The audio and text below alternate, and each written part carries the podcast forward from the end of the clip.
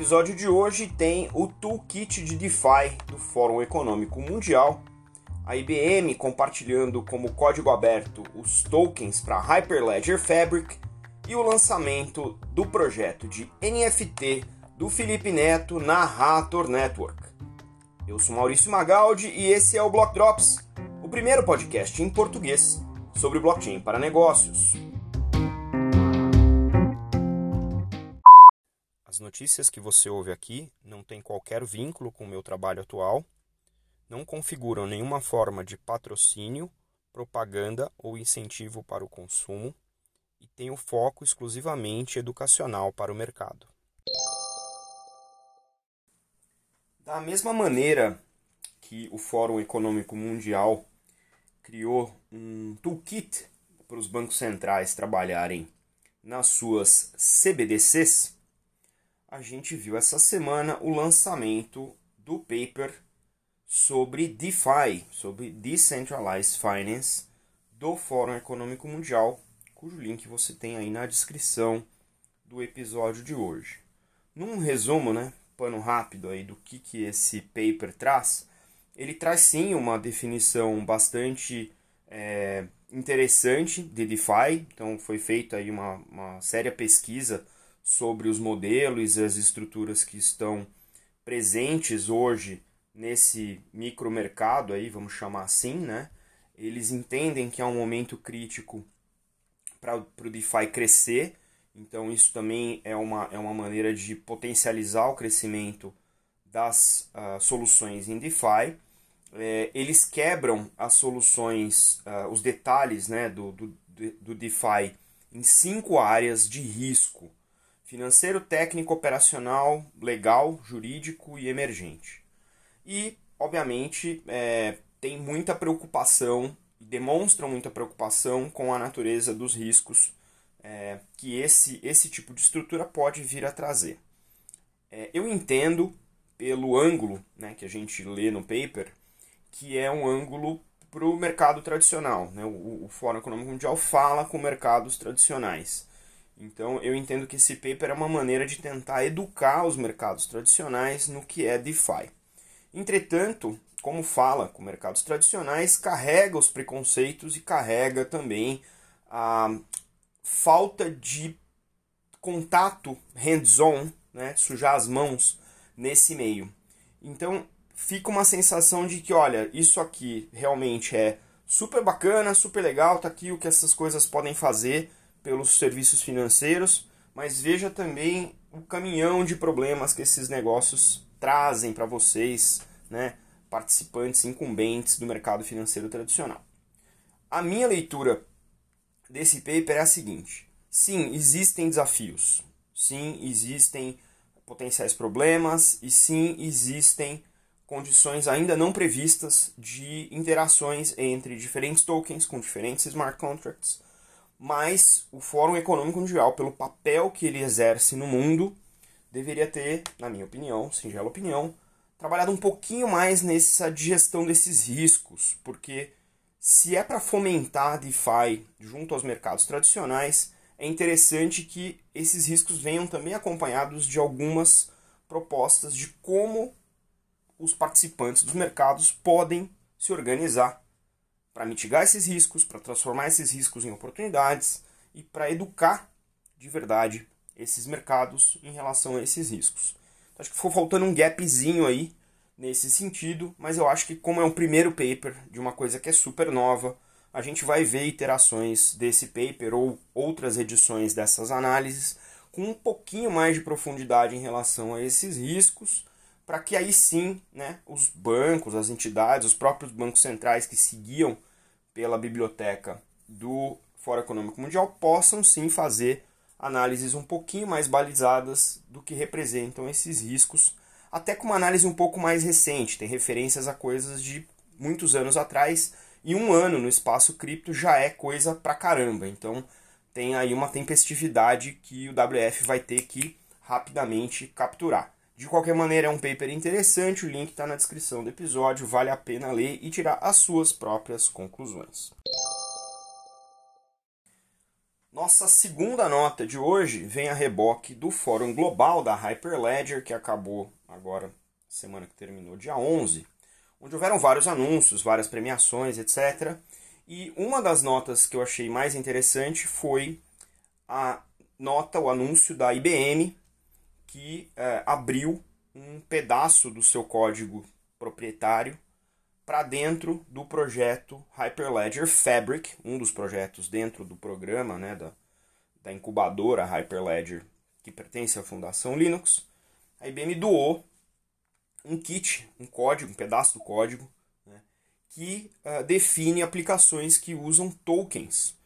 Tokens uh, são uh, modelos lógicos de dados que o Fabric não necessariamente suportava originalmente. Então, as aplicações que usavam Fabric e usavam tokens precisavam ser uh, muito mais desenvolvidas, e aí a IBM desenvolveu isso para seus clientes e agora está entregando para a comunidade de código aberto um kit de desenvolvimento chamado SDK, que permite que nativamente você consiga desenvolver e modelar os seus tokens utilizando essa, esse protocolo, o Hyperledger Fabric.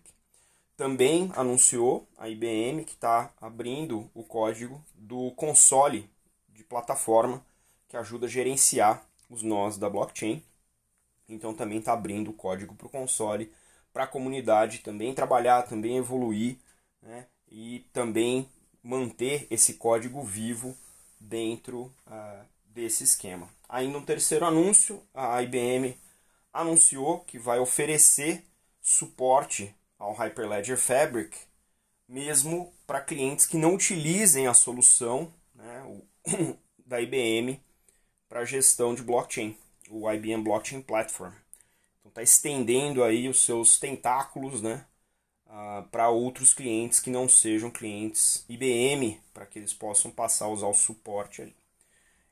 Primeira coisa que eu achei interessante, que eu não conhecia, é que existia um SDK para token no Fabric. É, alguns de vocês que acompanham o podcast sabem, eu sou membro do Hyperledger Chapter no Brasil, e essa era uma discussão que a gente tinha aqui, né, de quando é que a gente ia ter uh, o, o Fabric com uma posição dessa, né, com uma solução que, que suportasse tokenização. E a IBM tinha uma coisa dessa guardada lá e agora faz parte do kit de desenvolvimento com Hyperledger Fabric, o que para quem é usuário, né, para quem é desenvolvedor desse protocolo, vai poder fazer outras coisas utilizando esse uh, ah, SDK que eram uh, bastante difíceis de implementar nesse código antes disso acontecer. Eu pessoalmente não conheço esse SDK e vou pedir ajuda para os universitários do capítulo para tentar entender um pouquinho melhor como é que esse negócio vai funcionar. O outro é o compromisso da IBM em continuar investindo em blockchain. Recentemente, a IBM teve algumas notícias que circularam sobre a IBM que diziam que a IBM estava mexendo no time, que esse negócio ia uh, perder um pouco de relevância e o fato deles continuarem produzindo código é, para SDK do Fabric significa que isso não parou, nem do ponto de vista técnico, nem do ponto de vista de negócio, porque a IBM, é, como estratégia, tem uso de open source em mais de uma frente. Então, isso para eles também é estratégico. Vale o disclaimer: eu trabalhei na IBM durante quatro anos, onde é, eu também toquei a, a, parte de desenvolvimento de negócios de blockchain na América Latina. Então eu tenho algum ângulo para falar desse assunto. Não é bom, não é mal, é só mais um ângulo de quem já esteve por lá nesse tema. De qualquer maneira, acho que vale acompanhar, porque se o Fabric, que é uma aplicação usada bastante, é uma, um protocolo usado bastante para aplicação enterprise agora carrega token, pode ser que a gente veja mais tokenização sendo utilizado com o Fabric no espaço de Enterprise Blockchain. E a terceira nota de hoje é da editoria de NFT. A gente pulou semana passada, mas a gente volta nisso.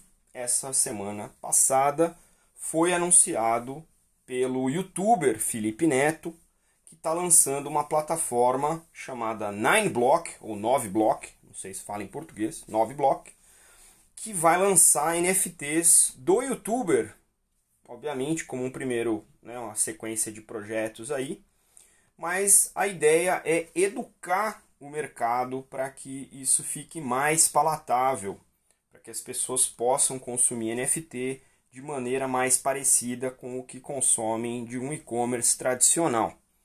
Esses primeiros NFTs que vão ser lançados pela Nineblock vão ser seis NFTs do artista, do youtuber, chame como queira, é, com rótulos de rara, super rara e lendária, lembrando um pouco aí as questões do Magic the Gathering, para quem jogava as cartinhas, né? e uh, podem ser também negociados uh, um, no mercado secundário que vai ser desenvolvido para esse fim. Ou seja, isso aí tende a valorizar com o tempo e criar novos entrantes, assim como a gente tem visto em outros marketplaces de NFT.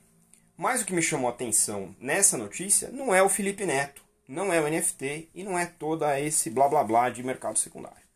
O que me chamou a atenção nessa notícia foi que a 9block, 9block, está lançando os NFTs usando a Hathor Network, que é uma blockchain desenvolvida no Brasil por brasileiros. Agora já é, uma, né, já é desenvolvida mundialmente, mas foi criada pelo Marcelo, Marcelo Brogliato, que a gente já entrevistou e está esperando finalizar as edições aqui para botar para vocês a entrevista no Block Talks. Então fiquei muito feliz de ver que tem um artista, um youtuber brasileiro com a fama que tem o Felipe Neto, tá levando o NFT para as pessoas de maneira mais palatável, mas não está usando uma blockchain como Ethereum já estabelecida.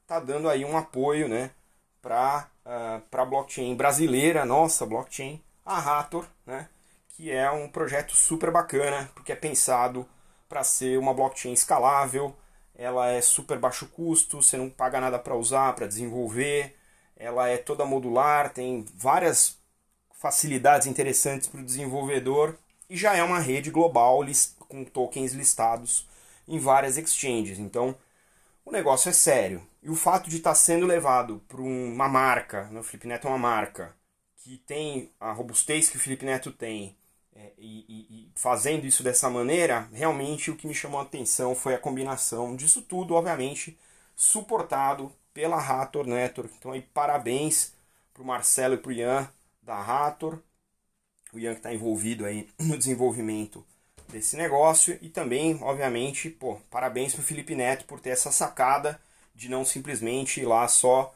aproveitar o hype do NFT, mas também de fazer isso usando a Raptor Network no Brasil. Muito legal.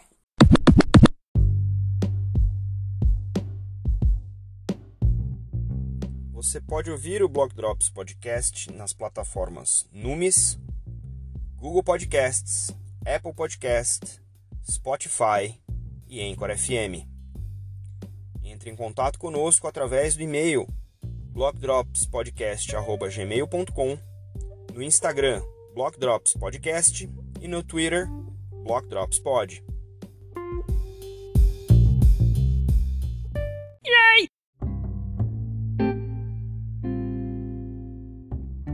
E os salves de hoje vão para Anthony Day, Cláudia Mancini, Christian Aranha e Elton Melo, compartilharam os links que você encontra na descrição do episódio de hoje.